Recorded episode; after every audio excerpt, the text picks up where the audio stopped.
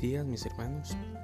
Eh, primero que todo, enviarles un saludo muy fraternal, esperando que esta semana sea una semana de bendición para todos nosotros, para sus hogares, para sus familias, en sus trabajos, en la cotidianidad que estamos viviendo con, este, con esta situación actual que vive el mundo entero.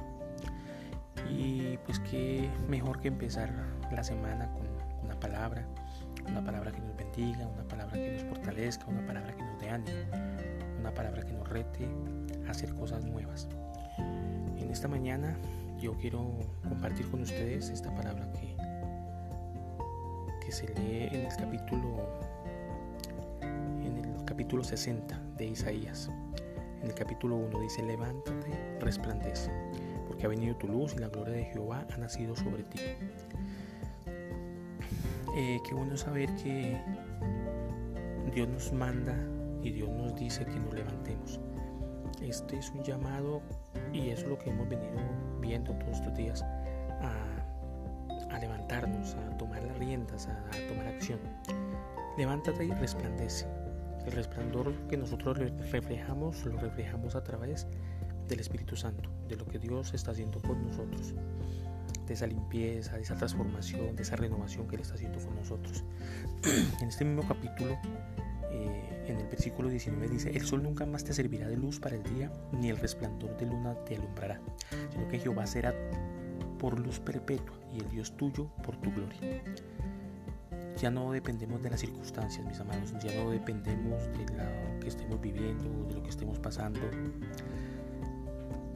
Dependemos de la luz y del resplandor que Dios ha puesto en nosotros. Y ese resplandor debe ser un reflejo a la vida de otras personas, de otras personas que estén pasando por dificultades. A veces pensamos, pero ¿qué voy a dar yo si estoy, si estoy mal, si estoy viviendo necesidad? ¿Qué puedo decir yo? Recordemos que la fe viene por el oír y el oír por la palabra de Dios. Nosotros estamos recibiendo esa luz y ese resplandor que viene de Dios y eso es lo que nosotros debemos manifestar. Y en el versículo 20 dice, no se pondrá jamás tu luz ni menguará tu luna, porque Jehová te será por luz perpetua y los días de tu luto serán acabados. Ya es el tiempo de, de creer, de creer, que lo más importante es creer de que Dios tiene un propósito con nuestras vidas, un propósito grande y nos ha llamado para cosas grandes. No mires la situación que estás viviendo actualmente, no mires la escasez, no mires el problema. Simplemente regocíjate en Dios, confía en Él y cree en Él. Levántate y resplandece, ese es el propósito.